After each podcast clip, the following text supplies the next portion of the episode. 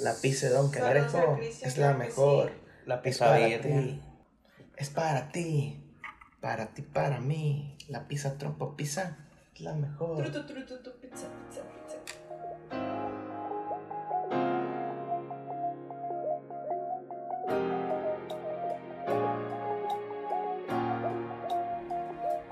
Bienvenidos a Políticamente, el podcast de la política. Ahora sí solamente podcast, Max. Puramente podcast. ¿Cómo estás? Bien, ya extrañaba las charlas de date, así tuyas y mías. Se me mis lentes. Frente a frente. Ah, tus lentes. Oye, vamos a hablar ahora, este, para la gente que nos escucha por Spotify y por las otras plataformas de streaming de Google podcast, y Apple. Google y Apple, sobre la integración de la 65 legislatura en la Cámara de Diputados Diputados. del Congreso Federal y también sobre el tercer informe de gobierno del presidente de la República, que son los temas ahorita más trending en la política. Eso y, al- y la carta de Vox, ¿no? Pero de eso vamos a hablar después. Eso es, otra cosa. Bueno, vamos a comenzar con la integración de la 65 legislatura. Eh, la semana pasada, para la gente que escucha este podcast, se integró la, la 65 legislatura en la Cámara de Diputados.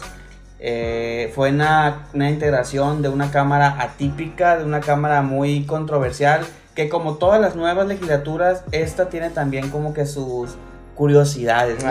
Vamos a platicar esas curiosidades este, que tiene eh, ahora esta nueva 65 legislatura con una conformación política interesante. Ya no es, Max, la oposición de Morena tan, tan firme. La- la- el- más bien los gobern- el- la, la alianza gobernante ya no es tan firme. Sí, eh, no, pero en el sentido de la integración de la 65 legislatura, los siete grupos parlamentarios ya están un poco más equilibrados comparados con la legislatura pasada. Que en la legislatura pasada los diputados de Morena pasaban, pasaban de los 200 diputados, tenían mayoría calificada, pero en esta solamente llegaron a 198. 98. Entonces, en esta legislatura va a estar interesante cómo, cómo va a ser el movimiento de ajedrez político para que Morena pueda sacar los temas que al presidente le convienen, que, que pues es un secreto a voces que siempre el partido en, eh, que es mayoritario en el Congreso, si tiene presidente en turno en su partido, pues saca los temas, ¿no? De- o defiende los temas de su partido. Y la legislatura pasada no fue la excepción, Ajá. y esa tampoco, pero va a estar un poco más complicado. Sí, lo, lo- lo curioso va a ser ahora como un partido como Morena, que no estaba muy acostumbrado a cabildear con partidos como el PRI, como el PAN, ahora el MC, que también tiene un poquito más de fuerza, para conseguir las dos terceras partes de, la, de la Cámara en ciertas decisiones que va a elegir la, la Cámara de Diputados. ¿Cómo va a ser el tema de, de con ellos? ¿Cómo le va a decir, oye, ¿sabes qué? Tú, diputado del PRI, o ustedes no habían diputado del PRI o del PAN, pueden sumarse a, a las propuestas que tenemos nosotros de Morena. Creo que ahí va a ser lo interesante, cómo los de Morena van a tener que ceder de cierta manera poder hacia la oposición y cómo la oposición va a ver si le conviene o no ceder cierto poder. Porque también ellos van a tener ciertas propuestas que van a ocupar la ayuda de los de Morena, pues obviamente, porque va, va a ser ahora sí un, un, un espectáculo de que ayúdame y te ayudo. Eh, Eso, eso va a ser la, la, la, la sexagésima quinta legislatura. Sí, y aparte lo, lo pu- algo que podemos ver dentro de las curiosidades de esta nueva legislatura, Max, es por ejemplo que en esta se integró Morena con 198 diputados eh, federales. Federal. Solamente 198, no, no alcanzó los 200 que, que es- se 201. supone pa- para tener la mayoría. Sin embargo, al integrar la 65 legislatura, ya se vieron los primeros chapulineos. O sea, a pesar de que Morena no consiguió los 200 diputados, Ya, tres diputados del PT ya se fueron a, a Morena y ahora Morena tiene 201 diputados. O sea, ya, el- le da- ya, se- ya tiene la mayoría, pues más Y el uno. PT se queda con tren- 34. No, porque además de los diputados de, que se fueron a Morena del PT, otros diputados del PT renunciaron y se fueron al PRD. Oh. O sea, el PT terminó siendo un partido de outsourcing para colocar, para colocar diputados en, en- En- en en- otros partidos para, pues para beneficiar a los otros partidos a lo que quieran, ¿no? En este caso Morena consigue tres diputados del PT, dos hombres y una mujer, y logra los 201. Y el PRD suma un diputado. Oye, y, y- y el poder del PT que tenía, que fácil llegó, fácil se fue al parecer, ¿no? Porque de ser segunda fuerza, ahora como tú dices, un partido de que te presto, me quitan, se van. Sí, lo que pasa es que el PT y como el Verde en su momento con el PRI no dejan de ser partidos satélites que ayudan al partido, Totalmente. al hermano mayor, pues a, a capitalizarse y que en esa capitalizada vaya del partido mayor ellos también llevan su beneficio. Ajá. En este caso el PT en algún momento también fue, fue un, un, este, un soldado del PRI. Y el PRI incluso lo rescató, recuérdate la elección de Colima, donde el Colima. PT iba a desaparecer y el PRI lo rescató a nivel nacional para que no dejara de ser partido. Pues ahora con Morena le ayuda a Morena para que Morena tenga los 201 diputados. Y no solo ese dato curioso hay, eh, otro dato curioso es que los diputados que son representantes de asuntos migratorios son dos diputados de- que viven en California Ajá. y que representan a, a la gente migrante. El primer día que entraron, ese día este, pidieron licencia. Y, y eh, fue indefinida, ¿no? O sea, no se sabe qué onda. Pero son diputados que viven en California. Sí, viven en California. Pero son mexicanos. Son, son plurinominales, tienen la cuota de representatividad de asuntos, de asuntos migrantes. Y pues ya, ya no están. Pues esos diputados creo que son de Morena. Entonces Morena también ahí se queda con dos diputados, diputados menos. pero llegan los suplentes. Claro, y los suplentes imagino que también son de California. Sí, también, claro, son de California. Siete grupos parlamentarios hay en, el- en esa nueva integración de la Cámara de Diputados. Siete. Eh, sigue siendo Morena el líder, el líder este mayoritario. Una curiosidad es que el PAN ahora tiene más diputados que el PRI. El, PAN se coloca como una verdadera oposición para Morena. Y dato interesante, Max, en esta integración de la 65 legislatura, eh, a pesar de que el PAN tiene más diputados que el PRI, en esta nueva toma de decisiones, eh, Morena se queda, si bien es cierto, con, con la mesa directiva, el PRI se queda PRI con se la queda con Jucopo. O sea, yo pensaba que el, que el PAN se iba a quedar con la Junta de Coordinación Política porque es el segundo partido con mayor representatividad dentro de la Cámara, pero el PRI se quedó con Sí, la yo, Jucopo. yo digo que, que ahí responde más que nada que Morena no iba a ceder la Jucopo al partido que más le echa tierra, pues que es el PAN. Obviamente, si, si con alguien se puede llevar bien el Morena, es con el PRI. Pues con el PAN definitivamente no, no se va a llevar, no va el presidente de la mesa directiva llegando a acuerdos con el presidente de la Jucopo siendo panista. Yo que ahí sí fue una movida de, de Morena decir, ¿sabes qué? De un panista, un priista, aunque sea Monreal, una figura pues controversial en realidad, pues mejor que sea Monreal, pues. Y sí podemos llegar a acuerdos con ellos. Sí, y de hecho, eh, Monreal, fíjate como dato curioso, eh, yo pensaba también que no iba a ceder tanto y que sí, no solamente iba a dejar, no iba a dejar a que el PRI tuviera la Jucopo, sino que ellos iban a tener la Jucopo y que le iban a ceder la primer, el primer año de la mesa directiva, ya sea al PAN o al PRI. Pero pasó algo ahí extraño, este, que fue que, que todos conocemos, que el PRI se queda con la Jucopo por lo menos el primer año de esta legislatura.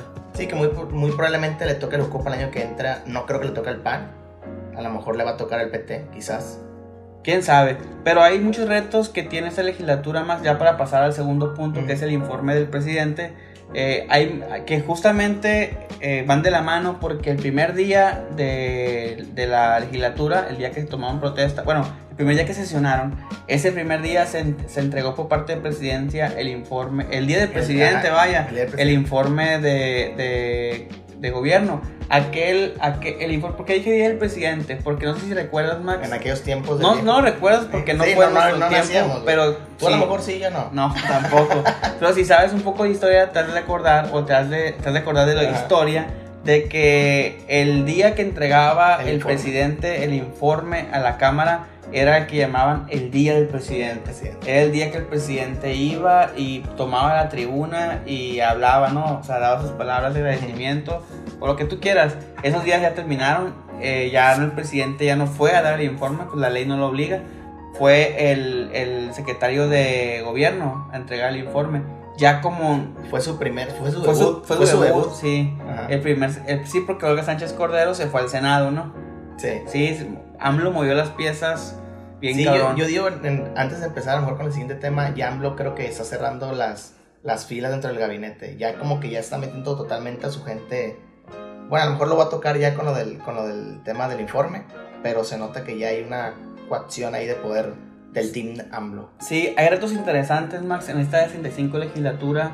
eh, todavía pendientes que yo creo que tienen que es bien importante que los nuevos diputados que lleguen en el caso por ejemplo de Sinaloa son, es un- son varios diputados son cerca de 10 12 diputados los que van, los que tienen representatividad porque si bien es cierto tenemos nada más 7 siete diputados por Distintos, tierra ajá. sí de mayoría, de mayoría relativa de toda la circunscripción entraron también varios sinaloenses yo pensaba que no que no habían Sí, entrado en- tantos en- entraron como cuatro, ¿no? Incluso hay una muchacha de Morena que tiene creo que 25 años de Mazatlán que va a ser diputada federal. Es la del PRI. No, es de Morena. Y la del PRI también es joven. La ¿no? del PRI también es joven, pero no es tan joven como la de Morena. El PRI tiene una que es Paloma Sánchez. Ya, ya le hice eh, un favor a la, de, a la de Mazatlán diciendo que se miraba de 25 años. Sí, pero hay una diputada de Morena que tiene 25 años y que va a ser, que es diputada plurinominal. Mm. por parte de, de Sinaloa. Otra cosa, Max, de los retos que habíamos hablado, este, hay siete coordinadores, ¿no? Los que están ahorita en, en la Cámara, En la de, Cámara de de- Diputados. Hay temas pendientes como, bueno, que deja la legislatura pasada, como el servicio profesional de carrera. Si bien es cierto, cada vez que entra una nueva legislatura, eh, pues la gente que llega con la nueva legislatura es, que es gente nueva, ¿no? Que, que los diputados traen para, pues, para que puedan Sí. ayudarles ahí y para que puedan atenderlos. Pero en la legislatura pasada se implementó lo que se llamó el servicio profesional de carrera, que mucha gente ya lo conoce, es un, es un tema de la administración pública bien importante para profesionalizar a, lo- a la gente que asiste en el Congreso de la Unión, para que la gente ya no tenga que cambiarse cada tres años y que cada tres años la gente llegue a aprender, ¿no? Sí, que sea burocracia especializada. También el otro tema que tienen que ver es el de, el de la marihuana, la legislación de la marihuana. O la normatividad Sí. de cómo va a estar la venta de la marihuana, cómo Sí. se va a comercializar la Fíjate, marihuana. Este aparte, tema también le toca. aparte de los temas legislativos, de los dictámenes, de las leyes nuevas que, que tiene que abordar esta nueva legislatura, que sin duda un tema importante va a ser el tema de la marihuana, eh, hay un tema también interesante. Esta legislatura, Max, es la primera legislatura en la historia donde llegan diputados reelectos. Sí. En el caso de Sinaloa, por ejemplo, tenemos a dos o a, tre- a tres, creo, dos diputadas de Culiacán Y la primera también de paridad de género, ¿no? y una de Total Mazatlán. paridad. Sí, dos de Mazatlán, dos, dos de Culiacán y una de Mazatlán, que son diputadas que se reintegran a la legislatura, pero que vienen de la legislatura De pasada. O sea, es- esta legislatura se supone que va a tener dentro de sus de su trabajo, vaya, Gente que ya fue diputada por tierra. Sí, mayor, mayor preparación parlamentaria, porque hay gente que está Sí, repitiendo. pues, Yadira Marcos, ¿quién más también? Merari? Villegas, Merari Villegas. Olga, de, de Olga, Mazatlán. cierto, Olga. Pero el, que este, lo- al el tema que voy es que, imagínate una diputada de seis años en el Congreso de la Unión, toda la experiencia parlamentaria que te brinda, que te brinda estar seis años en una cámara, imagínate, eh, deja tú que hay gente que se reelige, pero que pasan periodos, que vuelve, hay, hay diputados, la mesa de decanos, hay diputados que han sido cuatro veces diputados federales, te da mucha experiencia. eso por la vía plurinominal, Sí, se daba. te da mucha experiencia, pero, pero, pero ganar tus elecciones de tierra y seis años seguidos, yo creo que te, te empodera mucho. Y aparte tienen la oportunidad otra vez de ser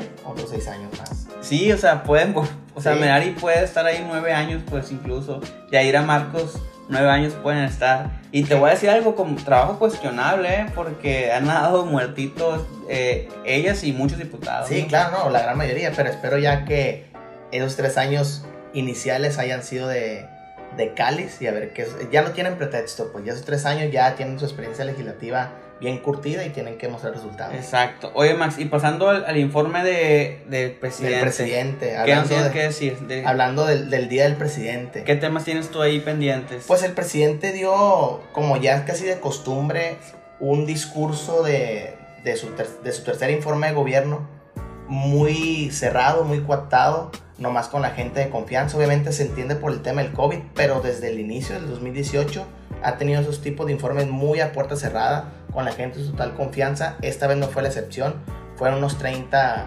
integrantes nada más los que fueron a escuchar al presidente su discurso. Y pues dentro de lo que hablaba, eh, hace, hace rato lo platicamos eh, tú y yo, se- siento yo que es un discurso como de consolidación. Él, él como que dio a entender, ya hice lo que tenía que hacer, que lo dijo de que de los 100 objetivos que cumplí, ya cumplí 98, yo si en este momento me Qué voy, loco, ¿no? Ajá, si en este momento me voy de la presidencia, Que cumplí yo- todo. Ajá, yo me quedo con la conciencia tranquila. Y, y en ese sentido también como que tomó un, un- una parte como si fuera un discurso de despedida. Muy raro porque estamos a mitad del sexenio, entonces no, no sé por qué, si él cree que, lo van a, que la revocación de mandato va a funcionar en su contra, que yo no creo que la gente vote porque Andrés Manuel deje la presidencia, pero lo sentí en es- como guiado a, es- a esa parte. Pero sí tuvo ahí unos... obviamente un presidente no va a hablar o decirte cosas de que él estuvo mal en algo, pues. Entonces siempre va a haber él y los presidentes pasados. Siempre van a maquillar los resultados. Y si hubo ahí cosas como el aumento de los programas sociales, que en realidad eh, dice el que 70% de, las, de los hogares mexicanos ahora tienen acreedores, son acreedores de programas de beneficencia, que la verdad es que no. Nomás son 3 de cada 10 hogares mexicanos, que esos son, resu- son encuestas del, del INEGI, encuestas federales. También ha- habla sobre la baja de delitos, que la verdad es que el delito va a la alza, no va a la baja. Eh, habla mucho sobre la cantidad de eh, sobre que ayudó mucho en los proyectos de, de bienestar en el tiempo de COVID, que también eso es una falsedad. Sabemos que no ayudó en nada en tiempos de COVID. El microempresario y pequeño empresario tuvo que rascar con sus uñas. Eso también fue una total mentira. Eh, el aumento. También hay una cosa que yo la critico bastante, de que presumió mucho el tema de remesas. Él decía, las remesas aumentaron un 8% en, en lo que va del año.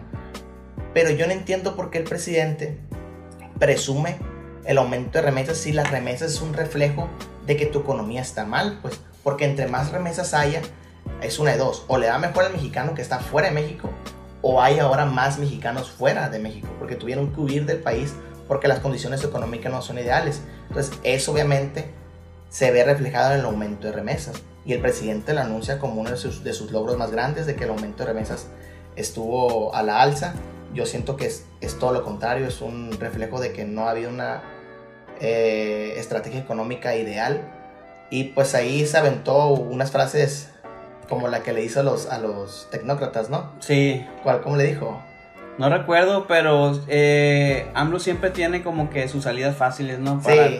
cuando, cuando tiene algún problema, recurre con una frase para, para Es- todo. Es un experto en, en, en, en maquillar resultados. Sí, sea, lo que es pasa es que- comunicólogo, la neta. Lo que pasa es que no se puede decir que el país en cierta manera va mal, pero tampoco se puede decir que estamos, que estamos bien. estamos pues, bien. Y son muchos factores. Tal vez uno tiene que ver con el tema del COVID. El tema del COVID pues nos afectó A a, todos. todos. Y, y más en el tema económico. Pues o sea, en el tema Claro. económico, el tema de COVID este, nos arrasó. Pero eh, este informe yo creo que es un informe no que cumple, sino que, sino que ahí está pues. Afortunadamente no nos está yendo tan mal a los No, mexicanos, pero sí hay indicadores que pueden preocuparnos. ¿No? Un hecho interesante, Max, no sé si, si para, para salirnos un poco del tecnicismo, cuando llegó la esposa de AMLO a... ¿Y qué, qué pasó ahí? Yo no entendí si no vio Lo su que nombre. pasa que sí, estaba o- su o- nombre. O Claudia se sentó en su lugar y se No, enojó. lo que pasa que decía Beatriz eh, Müller, G. Müller, Ajá. pero decía secretaria. Ah. Y ella decía, yo no soy secretaria de Estado, yo Oye, soy... y, y que le voy a- y que lo hubieran puesto primera dama. No, pues yo no sé para la logística que le iban a poner. Pues el caso fue que le pusieron secretaria y la primera dama, o la esposa de AMLO, vio que decía Beatriz Müller, secretaria, y dijo, yo no soy secretaria, esa no es mi silla. O sea, Su- su- suena que. que, que sí, para que es un pues. pancho enfrente de la transmisión. Y, en Am- vivo, y AMLO le neta. dijo, ya siéntate, Sí, siéntate. te voy a dar una secretaría, le dijo. y todo el mundo se rieron. Pues como cuando tu jefe hace un chiste, tienes que reírte, pues. Pues posiblemente a lo mejor la que hace personificadores en, en Palacio Nacional Ya ya, no tiene trabajo. sí, ojalá que le esté yendo bien a la Sí, que... a la que No, no al que imprimió, al que diseñó ese personificador, porque seguramente. No, y a, y a como tenemos entendido que es la señora, bueno, ya no vamos a decir nada de ella porque una dama muy respetable. Sí, pero ese fue un hecho ahí interesante. Lo que sí es que este, este tercer informe también, Max, no fue como todos los informes que conocemos. Incluso yo te pudiera decir que los anteriores tampoco han sido Ajá. esos informes así tan, tan llamativos. Eh, Sí, donde hay embajadores y cónsules Sí, los, los- los informes, los informes poco a poco, no sé si es por el COVID, pero los informes poco a poco han tenido también, han perdido más bien esa solemnidad y ya, ya no son aquellos este, eventos grandes. No sé si también sea Sí. por la propia, El desinterés político, dices tú, de la gente. no sé si sea por, por el estilo más bien de AMLO, que AMLO tiene ese estilo como más... Yo, yo sí las junto dos cosas al, al tema de que a lo mejor no es tan viral. La neta no es nada viral un informe de gobierno, ni locales, ni menos nacionales. Yo sí las junto de que es, el desinterés de la población que dice, no quiero saber nada, pues, o sea, me van a decir mentiras. Y otra es que la neta el estilo del, del, informe está... Es pararse enfrente de un presidium de la vieja escuela, pues, y hablar y lanzar datos, tecnicismos que la neta la gente no entiende. Yo hubiera optado, si yo, si yo fuera Andrés Manuel, hubiera hecho mejor un video de 5 minutos en YouTube y así bien bonito, bien producido, así como abuelito tierno, todo bonito. Y te apuesto que como el informe de gobernador Sinaloa, pues, por ejemplo. Ah, por cierto, que va a ser así. A lo mejor también. Que se, a ver si lo vea Andrés Manuel para que el próximo sea, sea como ese. Pero sí, yo opto más por ese tipo de informes porque la verdad la, la- la gente no está una hora en el teléfono viendo un en vivo de YouTube. Pues lo que queda de la raza es. Es comerse la información en 5 minutos. Pues. Sí, está bien. Pues bueno, Max, yo creo que esto ha sido todo. Sí, muy bueno. Oye, eh, la recomendación. La recomendación, como estábamos hablando mucho de, de Morena, un saludo a nuestros amigos de Morena, yo que vamos a recomendar el libro A mitad de camino. Del camino. Del camino. Sí, un nuevo libro que escribió el presidente. No, no lo hemos leído, ¿no? Pero No. sí lo vamos a leer. Hay que decirle a Enrique, Enrique Godoy Ramírez que nos diga qué tal está. Sí, de hecho, un saludo al, al Fae, él dice que me lo va a prestar también, Sí. que ya lo compró. Ajá. Y si no, pues ahí que lo lea el que nos escuche y que nos cuente qué tal. Muy bien, muchas gracias. Nos vemos. Hasta luego, bye.